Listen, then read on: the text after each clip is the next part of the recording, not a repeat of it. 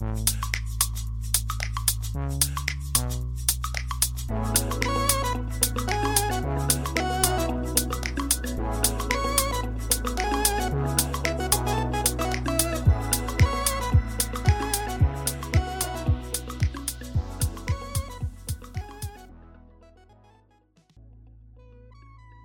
迎收听日本排球推广部，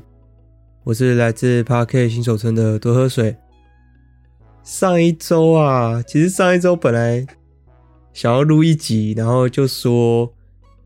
今天可能前半段要说的内容，但是结果真的差一点误事啊，就想集中那种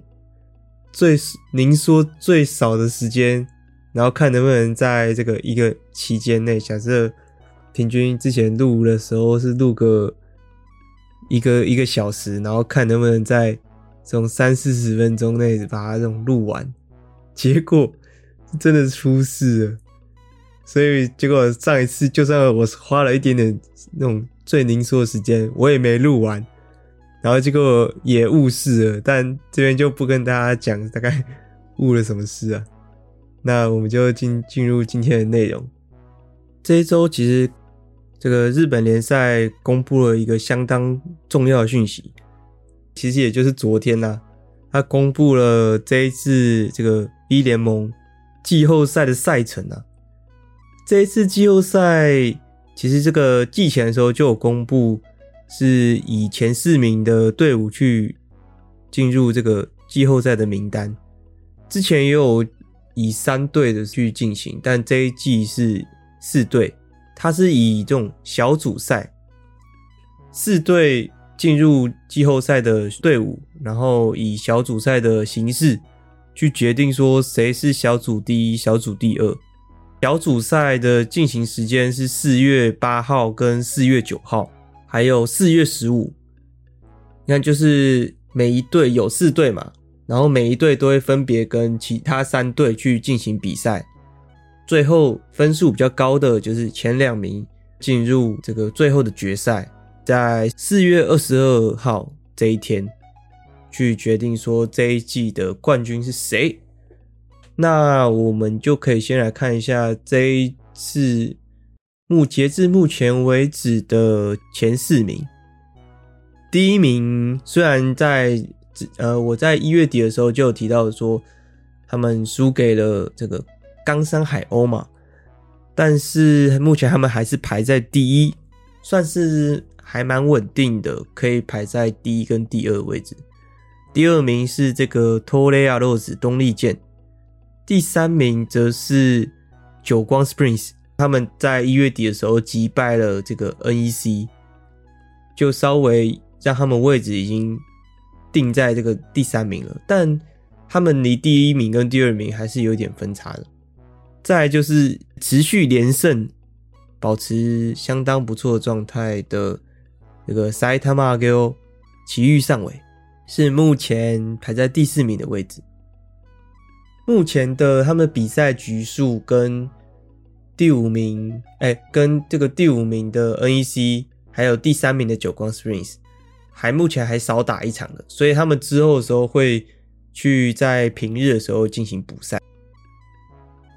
诶、提完这个这目前的排名前四名可能进入季后赛的队伍之后，我们先来稍微提到，在上上周说二月初的那场比赛的那一周的比赛，其实算是我个人觉得是这一季非常大的一个分水岭。除了在那一周结束的下一周，也就是诶。也就是二月十一、二月十二的那一周，其实大部分队伍是刚好获得一个喘息的机会，都没有比赛，没有赛程，只有前面可能有因为某一些特殊原因，像是可能染疫啊之类的原因，然后有进行休赛，然后停赛的队伍会进行比赛之外，其他队伍都是没有比赛的，除了这个原因之外。还有一个是在那一周的赛程，所有的比赛哦，那一周因为呃 V V one 的队伍总共有这个十二支队伍，然后所以共有六组的比赛，所有的对战组合都是出现连胜跟连败的一个状况。这一个是这一季相当特殊的一个情形，因为这一季的其实大部分的队伍竞争都是相当激烈，所以他们在呃这一周之前的所有比赛，很多都是有出现礼拜六跟礼拜天一人拿一场的胜利的这种情形。结果在这个二月初的二月四号、二月五号那一周，每一组每一个对局。都是某一队拿下二比零，或是某一队吃下了两场败仗。这个是我觉得在这一季来讲是一个很大的一个分水岭，也是准备进入季末之前，应该说后半季之后，后半季之前的一个巨大的一个转捩点，就是代表说，其实有呃某一些队伍的。可能就是像是吃了两场胜利，在这一周二月四号、二月五号这一周吃了两场胜利的队伍，很明显的代表说他们在这一季的状态是往上的，更有机会去竞争季后赛的队伍。然后反而吃了两场败仗的，可能就代表说在这一季的后半季是会逐渐往下坡的一个征兆。我个人是觉得。会有这样的一个情形，然后讲完二月四号、二月五号之后，来到了在上礼拜二月十一跟二月十二，刚有提到说，其实大部分队伍都是没有比赛的，除了要比赛的，也除了要补赛的一些队伍，像是那一周的二月八号，其实就有一场补赛，就是埼玉上尾跟骷髅杯。跟在十号跟十一号，哎、呃，跟十一号跟十二号的冈山 VS NEC，就是这两个队伍，其实虽然前面少打一局啦，我前面觉得的时候就觉得说啊，少打一局蛮赚的嘛。但是我看到一月份是这么的竞争，然后每一个对局的卡，就是两队的那种。就觉得说哇，这场比赛不好打，不好打，对于这个球队是一个蛮大负担，所以就觉得哇，现在突然觉得前面的多打的反而觉得是赚到的，就前面有正常打的的队伍，其实反而是赚的，因为一月份实在是太硬了，所以看到二月就是刚，而且哦对。而且对于 NEC 来讲，就是更是一个考验吧，因为 NEC 刚好在一月的一月中呢，到一月后半的时候，是吞下了这个四连败啊，还是五连败？然后除了是因为对手是相当强的一个对手，还有就是他们的队伍内其实是有选手染疫的一个状况。像是这个亚麻达山田，跟他们的正式举球兹卡塔种田，都是没有在候补席的。还有对，还有一个前队长，也是现在的副队长吧，山内亚马乌奇。这一季的这个举队，他们都没有进入替补席，就很明显说，虽然没有公布说谁染疫，但是从候补选手的名单上没有他们。感觉高几率就是他们就是染疫的状况，所以让队伍他们没办法上场，也是让他们在 NEC 上礼拜对上久光 Springs 的时候，算是对于后勤们也是破分钟，然后对于新手新选手也是新的挑战，然后他们就苦战 NEC，哎，苦战久光 Springs，结果就是以。零比二，第二天上次有提到说是二比三嘛，可惜惜败了，但是还是终究是吞下了两连败啊。刚刚提到的那个九对上久光 Springs，应该是一月底的那个比赛，呃，二月四号、二月五号的比赛是对上这个日立 Hitachi，是我等一下要跟大家聊的一个比一个赛事，因为我个人觉得这场比赛其实算是真的是蛮精彩的。这场比赛结果居然是以由这个 Hitachi 以二比零拿下来，更是 NEC 雪上加霜。那我们等一下会来讲这场比赛，其中一个原因，虽然是 NEC 输了是蛮意外的啦，但另外一个原因是 Hitachi，它其实居然有蛮大的一个转变，是让我蛮意外的。那这个我们都等一下来说，因为其实在近期还是有蛮多其他的消息的。另外一个就是日本联赛为了朝这个顶级联赛为目标，所以预计在这个明年二零二四、二零二五季，也就是下下季的时候，要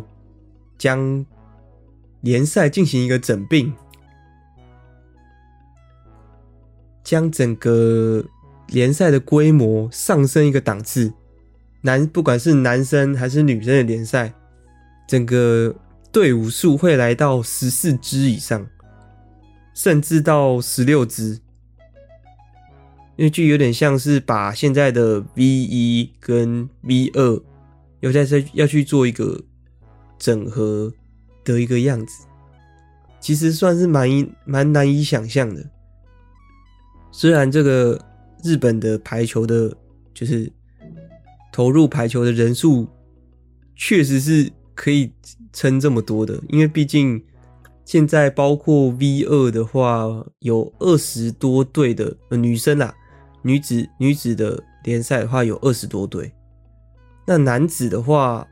应该也是，因为男子有包括 V 一、V 二，又有 V 三，所以也有二十几队啊，是可以打，是可以将联赛去做一个整并的，但是会有。什么样的效果是蛮令人还是打一个问号的一个阶段，但他们还是有提到一个是要打算将所有就是联赛的队伍分别以这个地区啊去做队伍的建制啊，就是分地区的那样那样的一个感觉，因为现在。每一个日本每一个联赛的呃，日本每一个俱乐部在各个不同的县市哦，因为可能会有他们会有复数的这个主场，然后可能会搭配不同的县市，有人就是像是 JT 的话，记得它是以这个大阪为根据地，但是它其实在兵库也有另外一个。是他们的根据地，然后是也是主场这样子，但他们到时候要怎么去分，说哪一个是哪一个县市，其实也是蛮令人期待的啦。当然也有提到说是希望在联赛投入更多的钱呢，要让整个这个联赛做大。但说实在，现在还难以想象，所以这个我们之后再慢慢观察吧。再来另外一个有关高中生的一个一个新闻，就是在十八号，也就是明天，久光 Springs 除了办他们的主呃，他们有一个主场嘛，除了办他们的自己的比赛之外，也有为旧时高校修吉之跟 King 蛋凯金兰会的两两所高中。去办一场比赛，因为像我记得我一月的时候就提到说，就是旧时高校在今年其实蛮冤枉的，然后就因为可能在新冠的检测的时候稍微好像有一点问题，然后就让他们整个学校今年是没有，就是没有出场，让。旧时高校三年级生们真的是蛮遗憾的，真的是非常遗憾。刚好在就是为什么由久光 Spring 举办，我不知道有没有关系啊。但是因为他们他们两个学校的去年的两个王牌啊，最后都是内定久光，然后现在在久光 Springs，其中一个是这个 Fukasawa Megumi 深泽，然后另外一个是吉武美嘉，不知道有没有关系，是他们母校。然后久光 Springs 为了这些就职高中、就职高校的三年级们举办，我个人觉得是蛮开心的。但是因为他们好像就只有现场票，他们没有进行直播的部分，个人觉得。我也蛮可惜，因为我也其实也蛮想看的。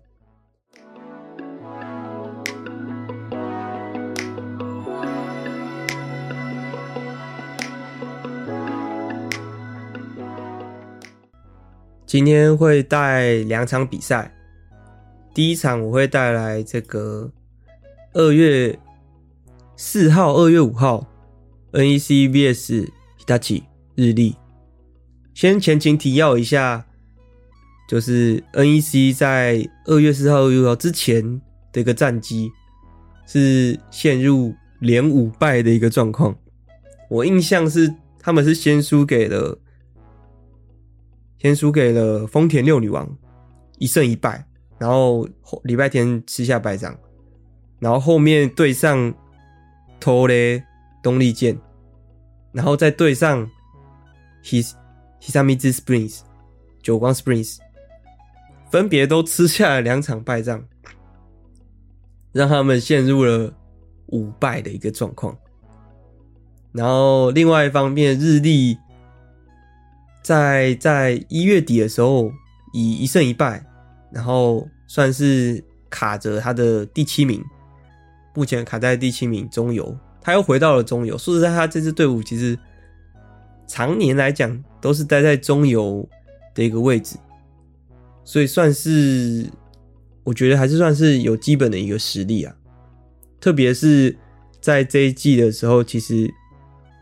面对这个之前的后半段、后段班的猛攻啊，他们都想要爬上来啊。但是在进入季中，然后准备投入季末的时候，中游的队伍啊，其实是有扛住下面来的这些压力啊。所以日立还是有调整到一个不错的状况啊。就我现在要来讲的这场比赛来说，真的是还是有看到他们的进步。首先，我们还是要提到这个 NEC 啊，在上一个在一月底的那个比赛啊，他们就就我就有提到说，他们换上了这个新进的举球员那卡卡巴中川。跟他们培育了一段时间的高中生皮罗达，其实在这场比赛，我看完这场比赛之后，才知道消息是原来 NEC 有人染疫，也就是我前面提到的那些内容，所以我那时候非常惊讶，我想说哇，他们居然连续两周都先让他们上场，都先让这个中川跟皮罗达去上场。后来才觉得，后就算是只卡达先发举球员，就没办法上场。那另外一位，其实我个人是觉得，我希望他是 NEC 的先发举球员的泽田萨瓦达。他跟古贺的配合啊，跟他的防守防守能力，我觉得应该他要让他先先发吧。没想到。他继续让两位新人先发，是让我意想不到的。但是，嗯，目前来讲，还感觉还是在跟队伍还在一个密合的一个阶段。那我们先讲到第一天呢、第一天他们除了派上中川跟广田之外，还有另外一位是。他第一次，今天是应该说二月四号那天是首发，然后也是他第一场的首发。他是今年春高四强，是古贺的学妹，来自熊本信爱，Hirashima，然后是左手蓝中，在目前的 V1 的联盟里面，没有看到左手的蓝中手。所以个人觉得哇，觉得算是蛮有前途的一位选手，因为我记得我在看他在春高的比赛的时候，他是能打也打右侧的攻击的，然后我反而对于他右侧的攻击是更有印象的，就算他是蓝，就是就就就算是蓝中，但是第一天呢、啊，他配合的举球员是这个中川，也是新进的。虽然说他是世代代表的举球员，但是不知道为什么啊，在这一天的比赛里面，应该说在上礼拜跟在二月十二月四号这一周这个礼拜的比赛里面，感觉他的配球都节奏都不怎么来，是怎么看呢？就是因为在今天的这应该说在这个比赛里面。右侧的攻击的效果率是蛮低的。当然，我认为呃，Hitachi 是有针对他们右侧的攻击去做训练，所以其实不管是哪一天，NEC 的右侧攻击都是感觉不太能，呃，应该说就是得不了分啦。然后。这个广田 Hiroda Ai 又是以他让他以先发的主攻手为出，就是出场，然后让原本的主攻手的谷谷去组举队去做尝试，所以在第一天的比赛里面，正是充满尝试的一个阵容。对于在这一季的季初开始。阵型就非常固定的 NEC 来讲，是一个转变期吧。然后在这个转变期里面，果然防守的密合度上面还是是需要适应适应期的。就算大家都知道要守哪里，但是在一些在这种极巧妙的，不管是吊球还是打的球的落点的位置。都是在这种高强度的比赛里面，有一点点的不契合，就是没有默契的话，都是会在关键时候去失误的。也是看到场上的所有六位选手，其实都好像没有融为一体的一个感觉。但是因为毕竟对嘛，都是刚开始刚配合的，所以我觉得没有说。打得很好，是能在预期之内的。毕竟这几位选手，像那卡卡哇跟刚所说的高中生、高中毕业的希拉西吗，刚来到队伍应该都一个月以内吧，一个月到两个月而已。所以会有这样的结果，会打的不那么密合，算是能理解了。但反而令人意外的是，这个 Hitachi 日立。他们的配合啊，在第一天的这比赛里面，快攻我真的是没有看过 Hitachi 可以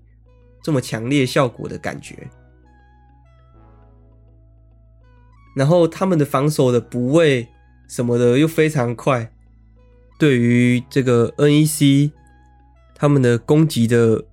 节奏点，还有他们习性，功课做的是相当之足啊。就是能能从他们的表现能看出来。再来，另外一个是非常让我意外的一位选手，有这种极度成长的感觉，就是这个 Hitachi 的举队，目前的举队 Nakano 野中，他其实在上一周，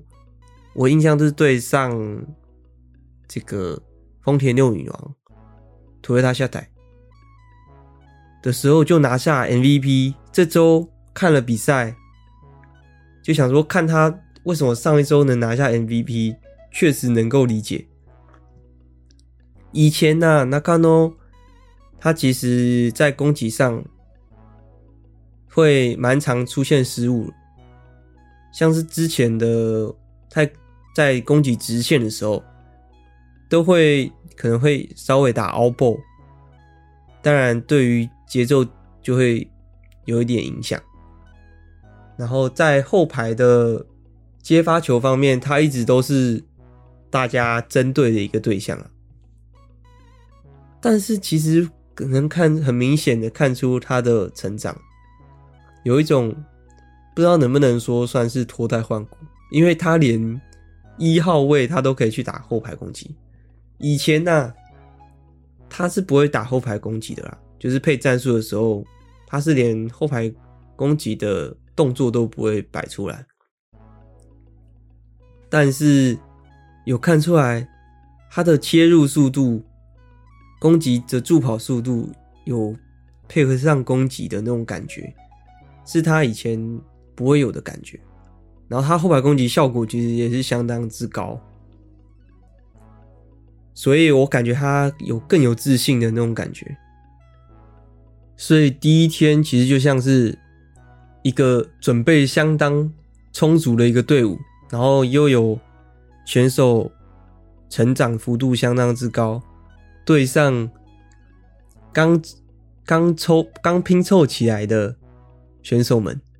虽然相相互都有相就是都有蛮高的实力，但是在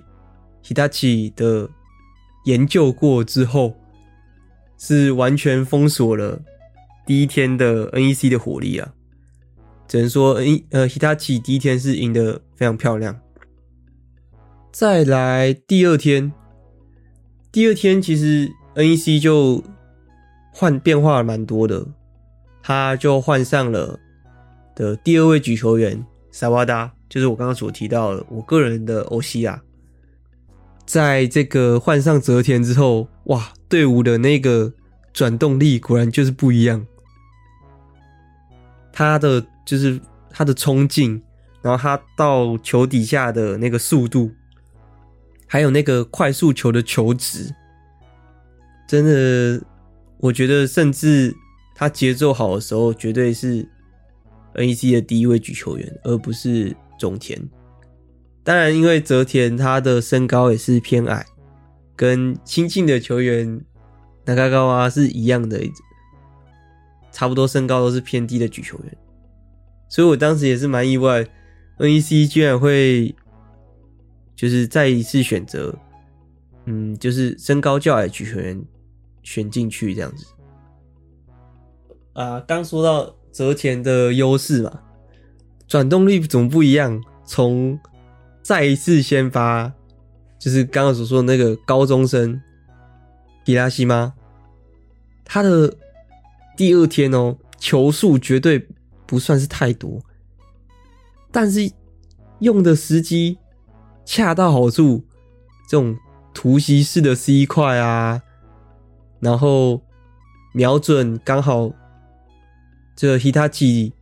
的拦网的低谷的一个地方，选择让他打右侧攻击，让整个这个高中生的他的得分效果率相比第一天成长之高啊！NEC 除了因为举球员变换，然后攻击上有所转变之外，他们的防守也有去做调整，像是针对我刚刚所说的第一天发挥漂亮的野中，在 NEC 的调整这个拦网跟防守的这个系这个系统去做调整之后，小岛在第二天完美防守住这个野中的直线攻击。哇太多是非常漂亮，在这个防守之后的反击，是来自这个岛村跟泽田的鬼之配合，任何角度都都能打背飞的的这个成效，真的是看几次都觉得看不腻。就是这个角度怎么可能打这个背飞？虽然都是举在右侧，然后都是那个速度。但是，这个举球员跟蓝中手的这种信赖关系完全展现，然后这个印象是从第二天的第三局开始，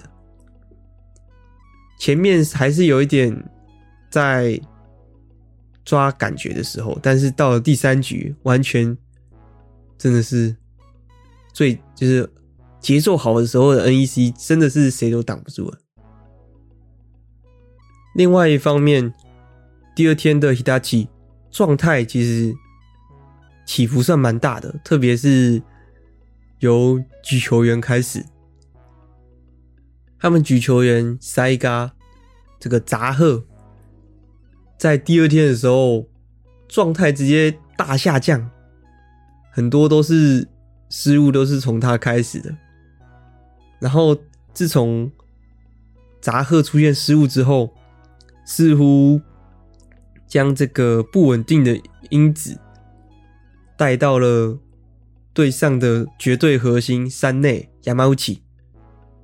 这个亚马乌奇是这个日立目前的大腿，也是我记得他也是有入选在这次代表，然后有参加亚洲杯。虽然他出场次数不多啦，但是他作为这个大炮型的攻击手。在日本来讲是偏少见的。刚刚呃提到说辐射到状态不好，辐射到山内嘛，当然山内扛的压力也绝对是最多，也是 NEC 在这场比赛里面发球针对主要的一个对象。然后就有发现说，哦，日立在不稳定的时候，其实战术还是有改变的，因为我看到就是刚有说到。野中他会进行后排攻击嘛，一号位的，但是在队伍跟举球员出现不稳的时候，他们就没有进行那样的一个配合了。很明显，野中就是在专注于右侧的防守，因为刚好说到岛村跟泽田的鬼之配合嘛，在泽田的操刀之下，右侧的发挥也是这个。有了起色，然后但这今天哦，对，NEC 还有一个转变是在第二天的时候，举队他换上了原来的一直的举队的先发六天，所以在第二天的时候，NEC 的右侧攻击火力算是蛮猛的，但野中的成长，他的防守成长真的是。真的是有稍微没有说压制，但是绝对不能说没有守好。然后在第二天的时候，也鏖战的到了第五局嘛。我记得是前面的时候是 Hitachi 还是保持着相当大的一个好的一个状态，但是在第二天泽田逐渐与队伍上面的配合之下，鏖战到了第五局。当然，第五局我觉得其实就是有很大一部分就是胜利之心决定嘛，或者是关键的胜负，所以我也不多讲。但是这一场比赛最后就是有 Hitachi 拿下了，也就是 Hitachi 第五局的时候发挥的真的就是比较好。所以他们再让 NEC 吃下了两个败仗，陷入了五连败。但是还好，在上一周他们对上了冈山海鸥，他们的原来的先发球员也都回来了，亚麻达啊、斯卡达啊、亚马乌奇啊，都再度回上球场上面。算是蛮轻而易举的吧，拿下了冈山这场对局，也终止了他们的五连败。但在这个礼拜，另外一场，则是要跟大家讲的是，在上周有补赛的二月八号吧。二月八号补了一场奇遇上尾对上骷髅杯，这场虽然是有。奇遇上尾以三比一拿下来，但就比赛内容而言，可真的是相当好看的啊。讲一下赛程前的一个状况，奇遇上尾我记得是保持在连胜一个情况下，然后可以维持在第四名的一个状态，去争取第三名。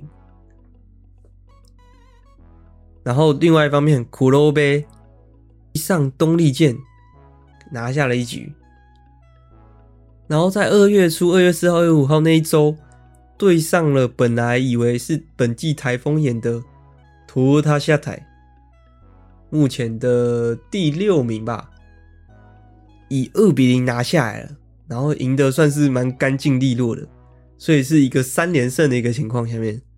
对上了目前也是状态相当好的埼玉上尾。这一场比赛，首先要说到的是奇遇的应对力。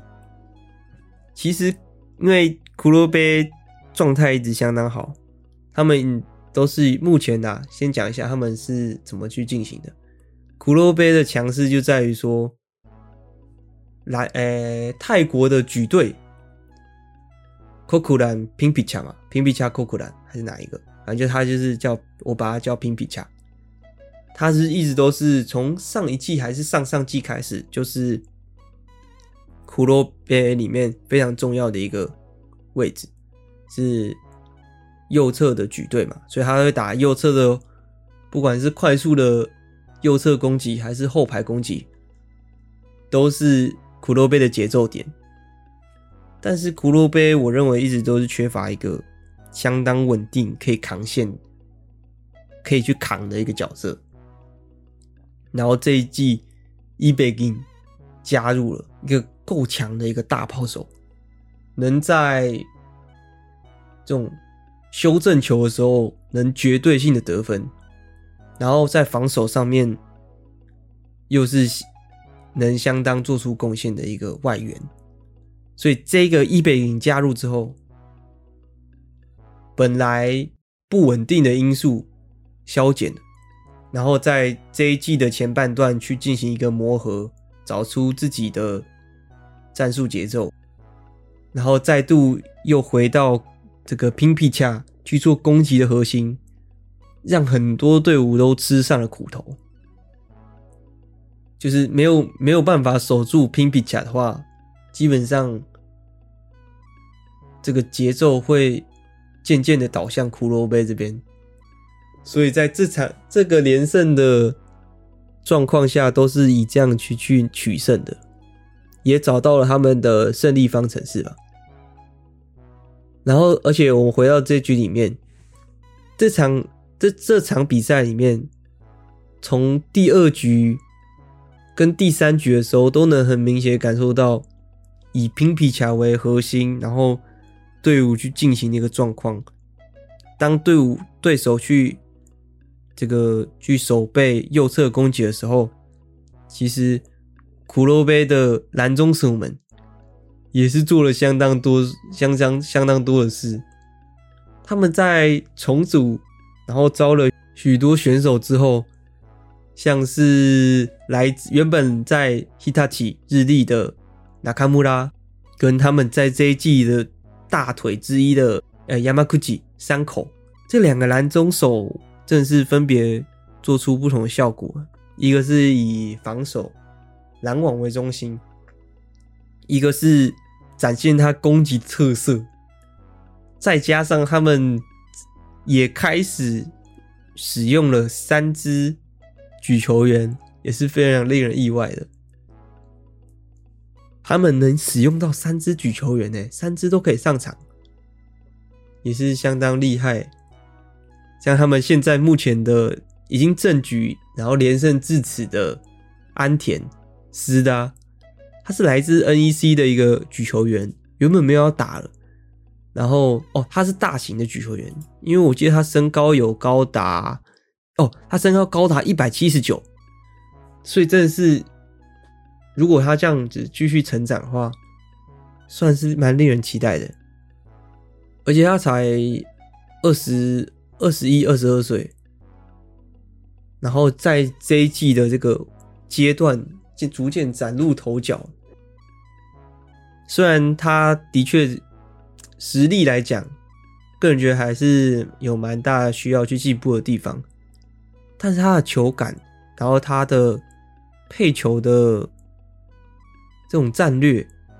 算是蛮蛮敢的哦，蛮有的。然后我们回到比赛内容上面，刚有说到骷髅杯的攻击情势，以拼皮卡为核心的方式，在第二局之后，第二、第三局的时候才逐渐展露。但是他们的前面几局是被一两局、一二局的时候是被奇遇压制的。毕竟奇遇整体来讲，整体的每个每一位选手的个人实力，其实我觉得都高于骷髅杯的选手一个层级啊。但是骷髅杯在这场比赛里面，很明显是有做足功课的。因为埼玉上尾在这一季是以蓝中为核心，也就是三 Diego 还有 Aoyagi 这些中间的攻击，但是从蓝中的骷髅杯的蓝中的蓝中与防守之间的配合，是有看出哦，有一段时间其实还是有稍微压制住三 Diego，然后让这个段时间可能几次的。拦网，足就是很多次的拦网触球，让其余上尾的举球跟篮中手配合稍微出现了一点错误之后，抓住了这个节奏，让节奏进入骷髅杯这边。因为他们还有一个，他们发球的话，战术就是一直针对埼玉上尾的大炮手佐藤沙斗。埼玉上尾有一个轮次的时候，我记得是忘了是 S 三还是 S 二，然后就是前面两只嘛。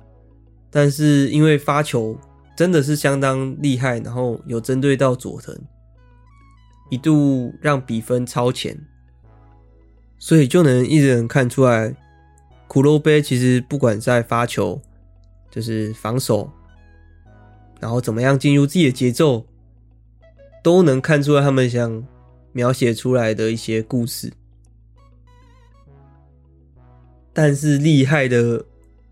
还是还是奇遇上尾高一个层级啊！第一局的时候，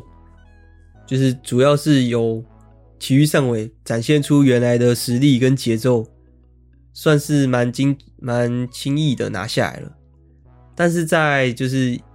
其实骷髅杯的功课之下嘛，他们做了这些功课跟准备之下，对于奇遇还是有一点效果的，然后有让节奏变差啊之类的。但是那个前提都是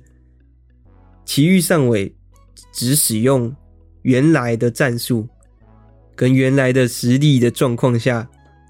所做出的功课。这场比赛我前面就有说到了。很厉害的是埼玉上尾的应对力，他们去做战术的变化，跟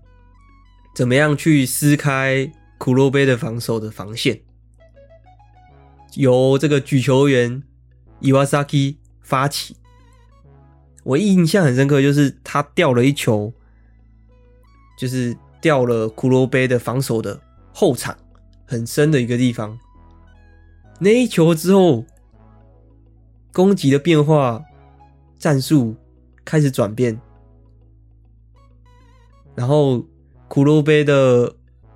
防守的阵型啊，跟拦网的一些注意力，逐渐的被分散，然后变得波罗波罗，然后最后由埼玉上尾在第四局，我记得第四局的时候，真的是蛮简单的就拿下了，开始做了一些变化，像是。有时间差啊，切入啊，甚至切入之后由内而外的攻击的方式啊，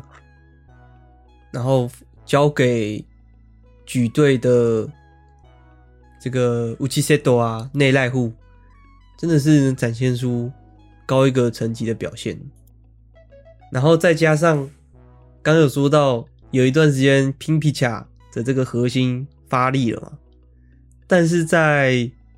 埼玉上尾的队伍，呃，埼玉上的选手们之间的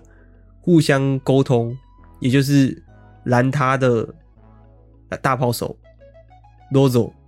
跟举自由人 Yamagishi 的拦网防守配合之后，真的是可以说是完美防下拼皮卡的攻击。除了就是那个直线啊，其实在二三局的时候是相当难防的，但是在二第三局的中后半段的时候，那一球一守起来，这个防守就成型了。后面的拼皮侠攻击其实就相当难施展了。所以这个我觉得就是队伍成熟跟队伍还在完成他第一阶段任务的差别了。但这场比赛就是真的是相当之好看，我个人蛮推荐这场比赛的。